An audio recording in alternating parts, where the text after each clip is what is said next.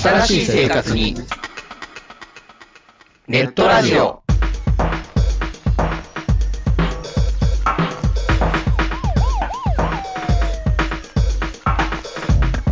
動画配信はパケット食いすぎオリジナルドラマも見切れないゲームは集中しすぎちゃうもう少しのんびりな接し方ないかなそんなあなたにネットラジオをどうぞ聞きたいときに聞きたいだけきっとあなたのお気に入りが見つかる新しい生活様式に完全対応桜川マキシムジャストビッグバットボス黒原遥人千葉文化放送ひろしとネオチラジオ。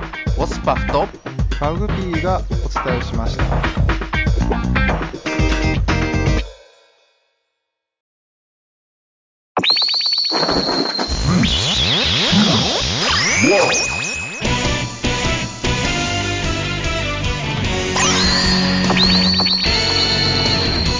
特撮放送流星シルバー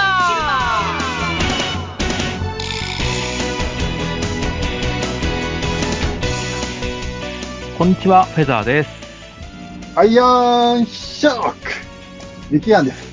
知らない集合藤持です。はい、よろしくお願い します。どうもです。もう今日何のテーマを話すか完全に分かってしまった。 黙れや、会社だただまあ、え知らない人の方が圧倒的に多いと思うからえ、うん、そうなんですよ。説明しましょうか。はい。まあ、今回、アイアンキングのお話をするということなんですけれど、おまあ久実々の。は私、全く見たことがないんですよ。あで、まあ、どんなヒーローだったのかなっていうのを聞きながら、ちょっとお話ししていければと思うんですけれど、ー、はいはいはい。まあ、何分私が生まれる前にやってた番組なんですよね。まあ、そっか俺も生まれて1ヶ月しか経ってないけど な。あそうなんでそれで見れてるんだ。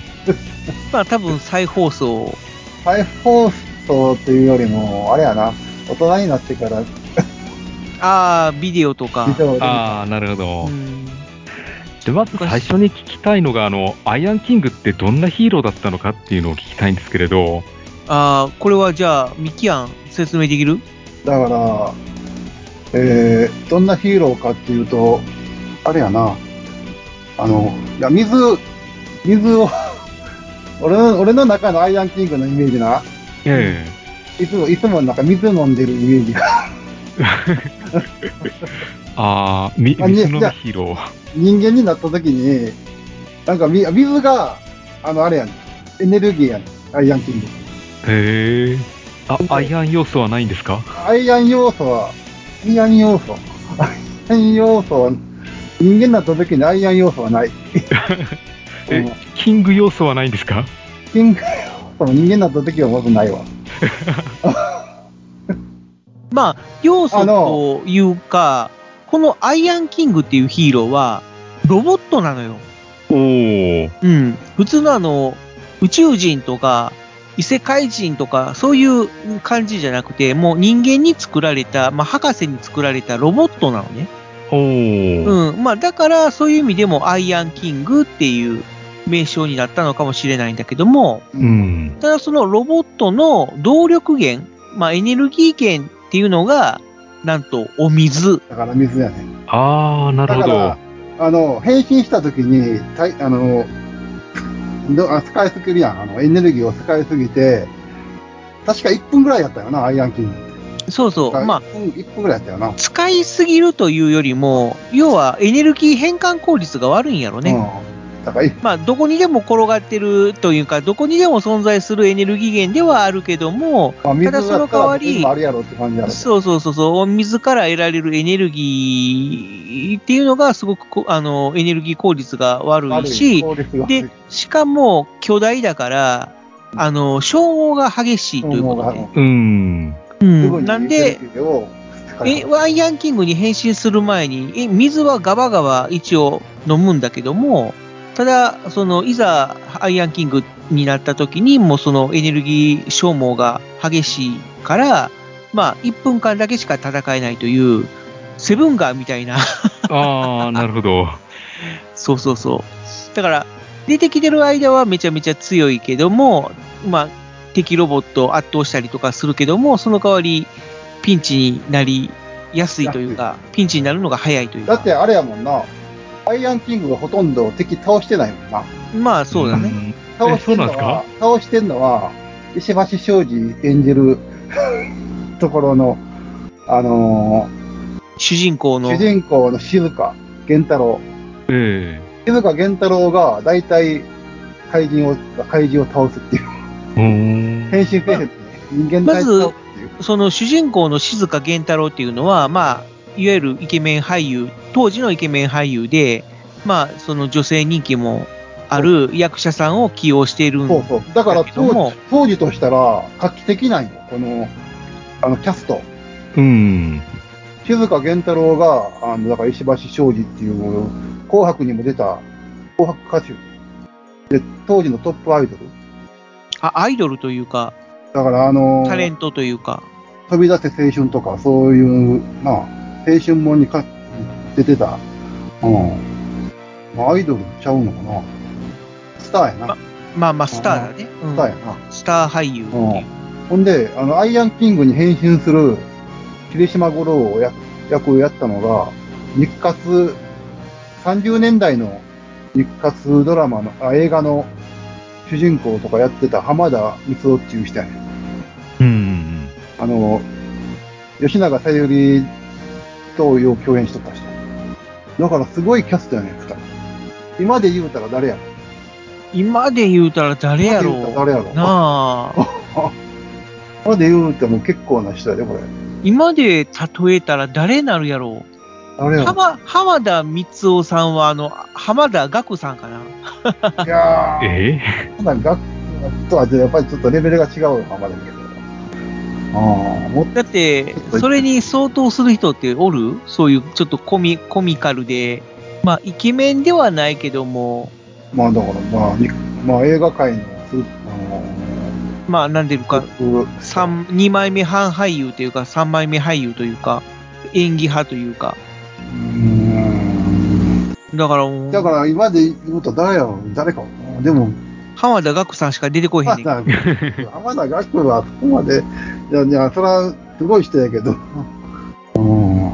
今でキャスティングしたらだかどうならる、誰やろうな。結構、だから、石橋レンジは、レンジ、石橋あ、あ、あの人かな。石橋庄司は、石橋庄司はやっぱあれじゃん。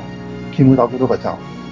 えー、じゃあ、まあ、またキムタクって、まあ、かなり年配の人出してきたな。いや、もっと赤かったら、あの人かな、あの、よく漫画原作の実写には出てくる人。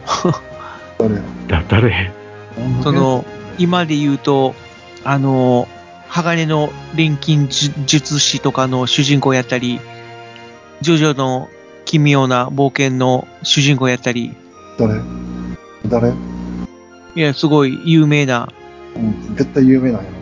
名前出てこへんけど絶、対有 名やろ。絶対有名なんやけど、出てこない。誰やいや、あの、30分しかない番組で、ここまで時間使っちゃっていいのかな。とでもとにかく、今で言う、でもそのぐらいの人を使ったん や。うんだからそれだけ、この番組は、あのー期待されて制作された番組やねうん。一応前番組が、前番組というシか、ルバー仮前面々番組がシルバー仮面で、シルバー仮面。で、間挟んで、アイアンキングが始まったっていう感じでだ、から、あっこの枠はな、挑戦してる枠やな。うん。このアイアンキングも、だから普通のヒーローものとちょっと違うテイストでやろうっていう趣旨で始まったから、もう主人公が、まあ、変身しないという。で、その、どういうのかな、お供お供っていうかな、そういう、主人公のお目付け役みたいな形で、その博士に言われて、お前を助けろって言われたから来たんだよ、みたいな男が、まあ、ヒーローに変身するっていう。うん。ただ主、主人公は正体を知らないという。うん。か周回で、なんか、あいつ危なくなったらいつもいなくなるな、みたいな。ああ、なるほど。うん。で、ところで、あの、アイアンキングの敵っていうのはどんな敵なんですか敵はね、えー、知らぬい一族という、なんだろうな、見た目は、そういう、全身タイツにヘルメットみたいな、うん。なんか現当時の代風のヒーローものに出てくる悪者みたいな感じだけども、なんかこう、昔から日本に暗躍、日本で暗躍してる、なんだろうな、そういう忍者集団というか、先住民族の一応末裔っていうだから、あのー設定。日本人よりも前におった日本人みたいなやつ。いやー、それ言うとちょっと語弊があるな。うん。うん。だから、なんかノンマルトの使者みたいなもんなんちゃうのだから、そう言うとちょっとほら、あの、先住民族を追い出した人間が悪いみたいな感じにはなるけども。だからそ、それをやりたかったんやから、この番組。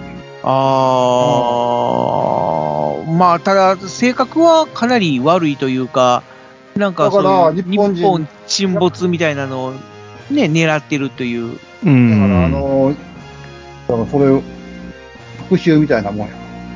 うーん。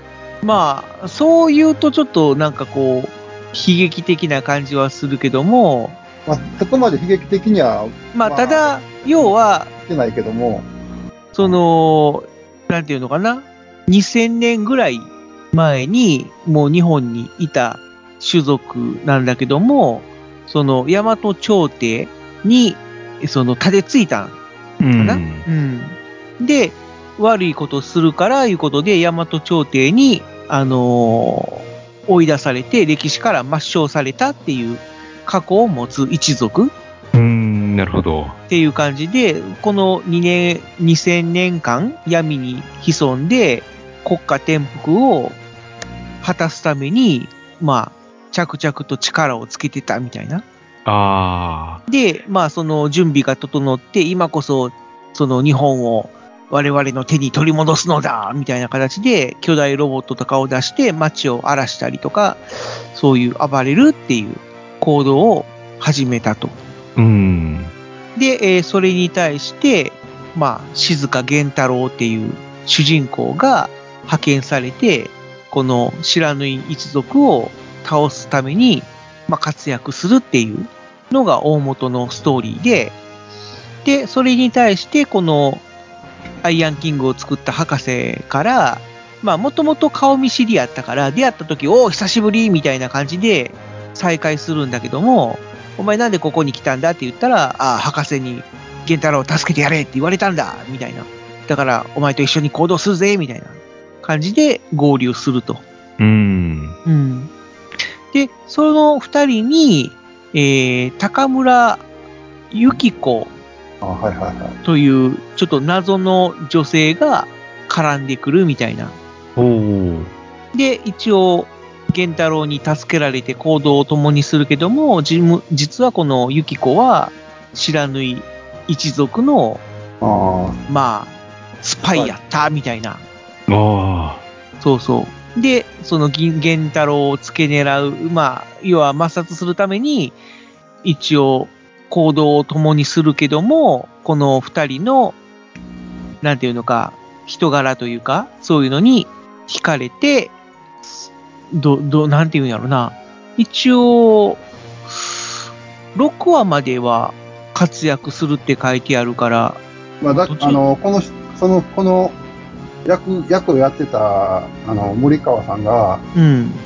あのー危ない目に遭ったから、もう、やああ、め、そやめれる、やめるって言って、それを言っちゃうんや な。いや、要はもう、ほほん6まは話でほんま退は、退場するんだけども、ほんまはだから、その、スパイっていう役からでもなかったと思う。あーまあ、いろいろとだかね、らその無理やり初期設定は、うん。そういうことになったから、無理やりもうスパイってことで。いや、でも最初からなんか、あれ、怪しい行動はしとったけどもな。へえ。だから、ほんまは、だから、もしかしたら、だって9回まで行動して一応、ほら、人物やったかもしれんけど。その、人質として捕まるやんか。うん、でもその人質として捕まってる時に、源太郎はどうのこうのとかね、情報を流してたやん。知らぬ一族に。うだかん。らまあ、だから一応はスパイといスパイうは、スパイや、スそうそうそうそう。パイやったけども。だから言うたらあれれやね、あの、美人だみたいなもんやね、機械だで言う。だから途中で、源太郎に心を惹かれて、みたいな形で、それで、まあ、源太郎の味方になるっていうはずやったけども、ただもう、役者さんが、要は撮影中の事故とか、要はバーンって爆発すバーンって爆発るシーンとかで、要は髪が、髪が燃えたとか、衣装が燃えたとか、うんうん、いうことで、もうこれ以上無理ってスタッフにじ直訴しちゃったんだよね。うん。もう私できませんって。で、じゃあ、うんまあ、おろそかっていうことで、じゃあ、まあちょっと最後に、ユキコがた、まあ、知らぬ一族と戦って身を挺して、二人を守って、えー終了という形にしたという、まあ、エピソードがあるということで。うん。まあまあまあ撮影中にすごいそんな事故あるって危ないですね。まあ、当時はでもまねあ、結構あると思うで。うんあ結構ある、結構ある。あの、V3 だって宮内さん言うとったけど、あの、ヒロインの子が、爆爆発目の前にバーンってなった時におしっこちぎった言うとった から。ああ、まああ、るねむ。昔はな、うん昔はほんまにやっとるんから、今はまあな、CG やから、あれやろうけど。うん。まあそういうことで、まあすごい美人さんな、まあね、こう美人な女優さんだったけども、まあそう一そうこの応、人、この女優さん、仮面ライダーでもな、 いや藤岡さんが怪我したからもう、フェードアウトしていったもん。だからこの役者さんはちょっとかわいそうな役者さんやな、この女う優。ん。う かわ、まあかわいそうというか、別にそういう特撮とかにそこまで思い入れはなかったんや ろな。うん、まあまあまあまあ、とりあえずその辺はいいとして、まあそういう形で、なんていうのか、ん。ままあ全26あ、6話。話か。だから、うんまあ約2クールだよね。そうですね。うん。まあそういう形で、その、基本的なパターンとしては、まあ、源太郎を抹殺するために知らぬ一族がわーって襲ってきます。で、果敢に立ち向かうけども、相手は悪い巨大ロボット。で、こっちは一人の生身の人間っていうことで、どうしても無理があるのね。うん。で、源太郎がピンチになった時に、その、霧島五郎っていう、ちょっと、なんていうのかな、こう、3枚目の、 3枚目やな、3枚目半、三枚目半ぐらいかな。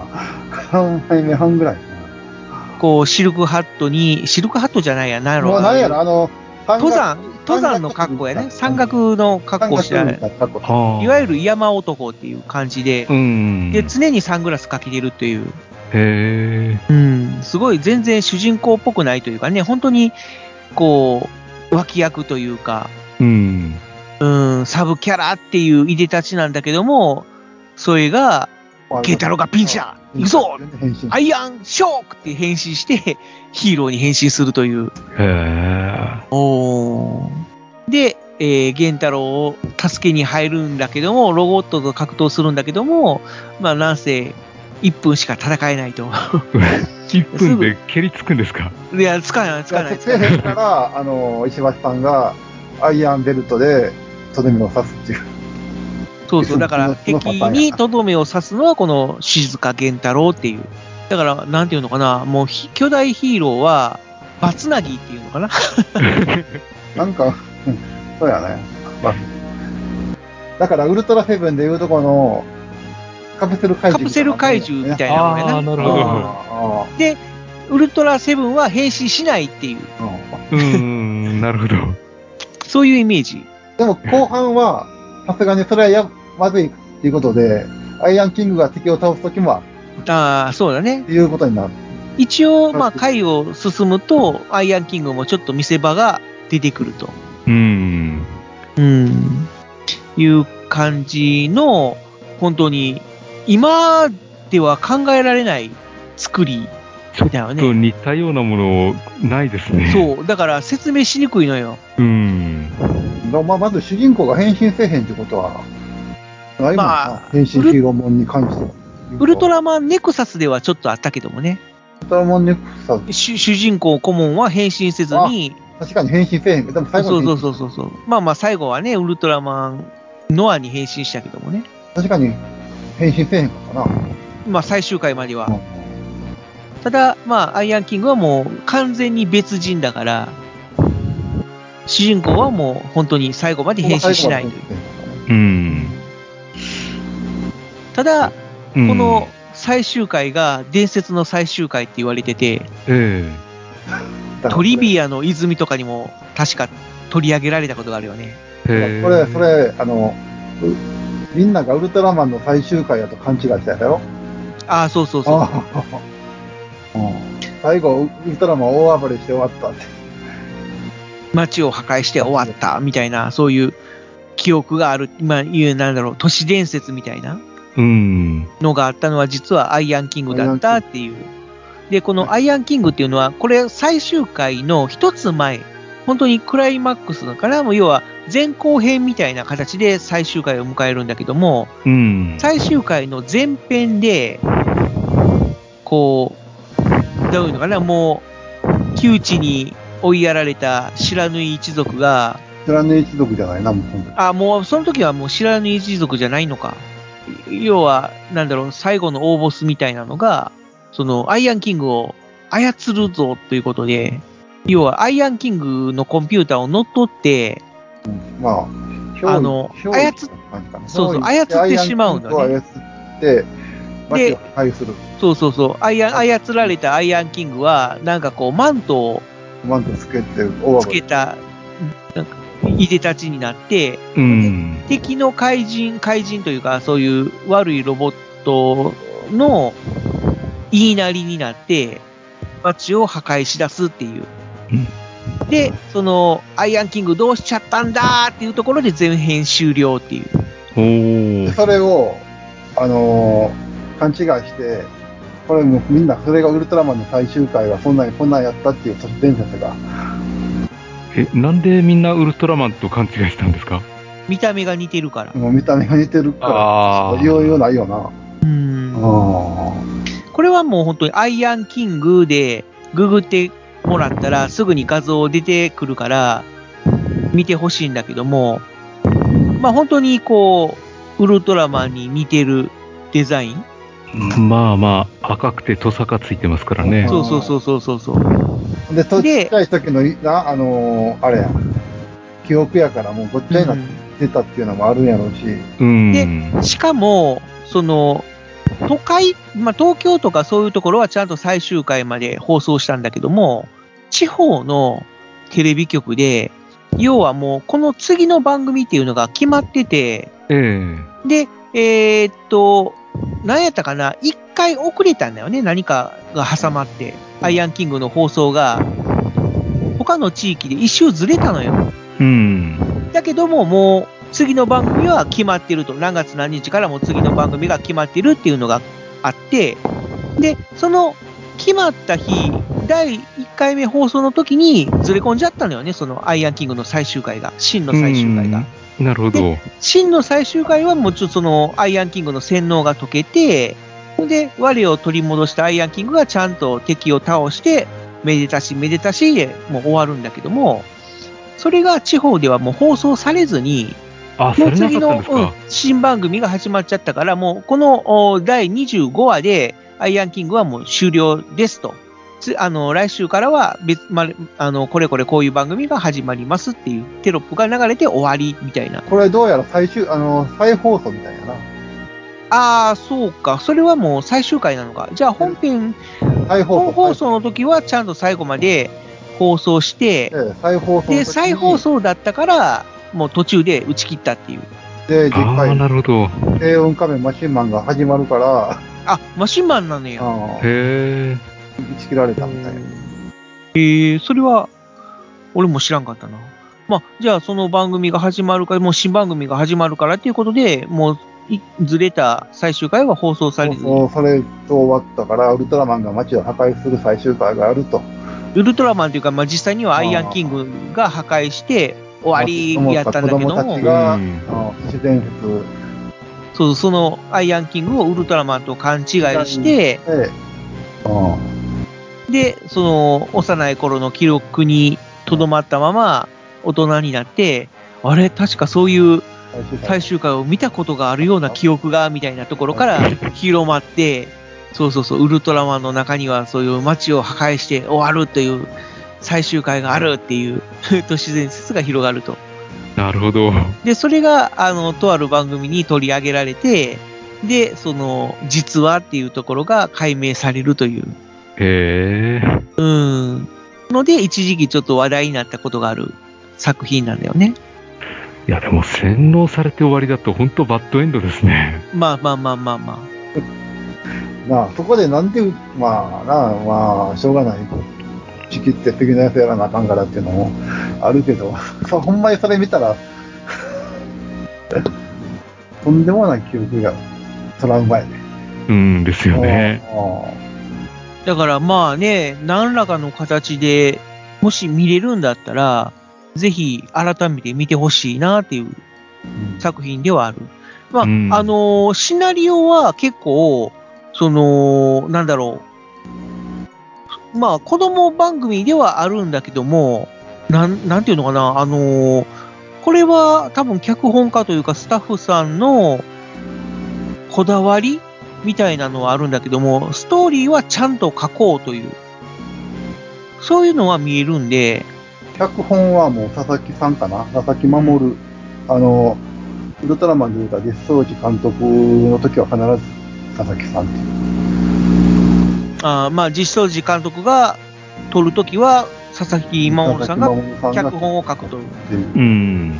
ていいうぐらい、が書いてあるかうら。ん、ああ、しっのかり脚した本家だから、そうなんだよね、ストーリーの流れとしてはしっかりしてて、まあ、どういうのかな、今でいう時代劇うん。のエッセンスがすごい色濃くもともと、あるっていう。隠密剣士をヒントにした、たやし、そこら辺は。あのなるほどね二二人の関係性な。うんうん。二人の関係性は、その、主人公と相棒の関係をそのまま持ってきたみたいな感じやったまあね、で、主人公じゃなくて相棒の方が変身するみたいなね。はい実は相棒の方が強いみたいな。うん。隠密禁止ってそんな作品やったんだから、隠密剣士の相、あの、相棒、あ忍者相棒が忍者やうん。うん、主人公は忍者じゃなくて普通のなんか侍や、うん。うん、だからそういう関係性や多分あのアイアンキングはだから忍者っぽいやろあのアイアンキングの方ただ、主人公の方がその、あ隠密禁止って、その、主人公、相棒が忍者やっていうことは知ってたん知らんかったんだからそれは知ってたと思うけどああ、知ってるんやね。それは知ってると思うけどなで、その隠密禁止の主人公が相棒の正体を知らないっていう、あそれうは多ん分ないやろ、うん、そんな展開。なるほど。それがあの、うん、アイアンキングだから、ね、敵も割とそういうちょっとこう、怖い一面もあったりとかして、うん。普通に町の、ね、住民さんみたいな形だけども、実は知らぬ一族の、まあ、悪い奴だったみたいな。要うはん主人公をこう騙して、その、一食一飯の世話をするんだけども、実は、みたいな。そうやなそういうの多いな、うん。なんか、うん、知らぬ一族の要は一般人に、の中に紛れて暗躍してるみたいな。うん。あ、なるほど。うんで、基本的に話の流れとしては、ロードムービーみたいな形で、ええもうずーっと旅をしながら、いろんな街に行って、みたいな。なるほど。うん、そんな作品やったね。了解です。もうそろそろ30分そうですね。そろそろそうか30分になりますの で、締めていこうと思います。うん。まあ、そんな感じの、まあ、昭和ならではのヒーローものっていだう。から、うん、今、今な、あのーシルバー仮面にしても、レッドバロンにしても、なんか前、映画あったけど、 あったよな。ブレイム、まあねブレイムなんとかってやつ。見たクレームなんとか。ブレ、ブレ、ブレイム、ああ、その、最近リメイクされたやつね。そうそうそう。ブレイブストームやったっけそう思った、なんか。あれ見てないねんけど、見たあー、見てないな、見れないな。うんあれはレレッドバルーンとシルバー仮面やけど、アイアンキングもな、なんかだ等身大のシルバー仮面がアイレッドんバロンを操るみたいなうん感じやったかな。そあれ、にアイアアンイアンキングも出てキくンるグ予も定出やてった。くる予定やった。みたいな感じまあまあまあ、その作ってる会社が一緒なんだよね。先行者っていう。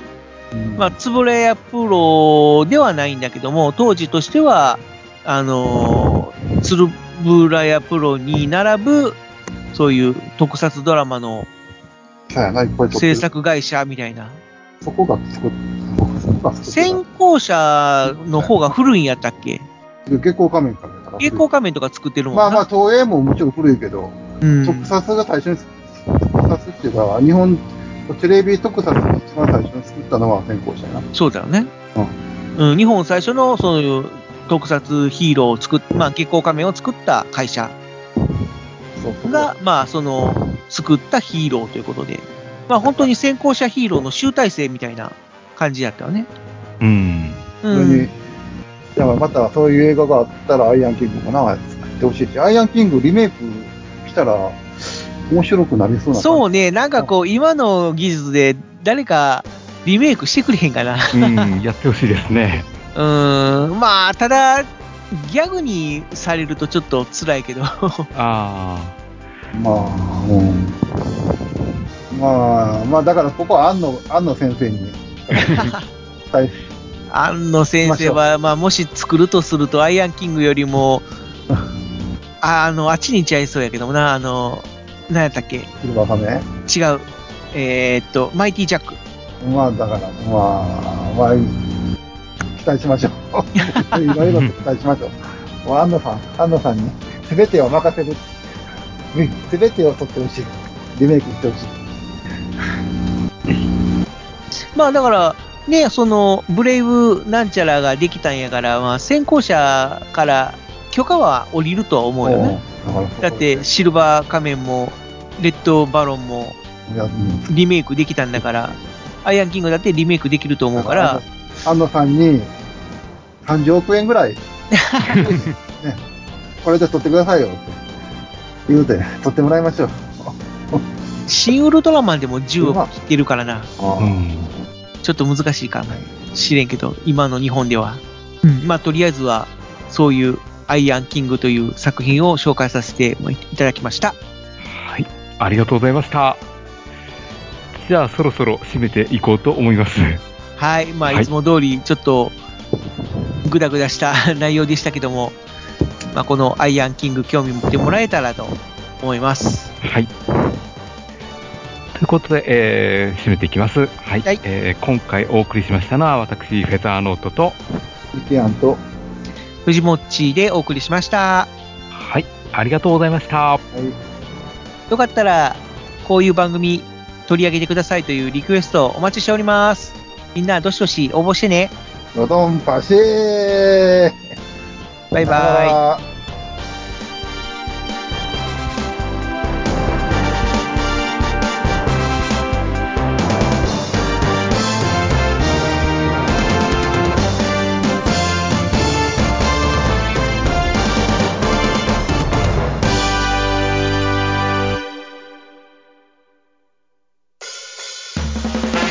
特撮放送流星シルバーでは地球人の皆様からのメールを募集していますツイッターからは「ハッシュタグ流星シルバー」流星は漢字シルバーはカタカナまたは、シーサーブログのメールフォームから、どしどしお送りください。番組の感想や話してほしいテーマ取り上げてほしい作品など思いついたことがありましたら何でも送ってみてくださいよろしくゆき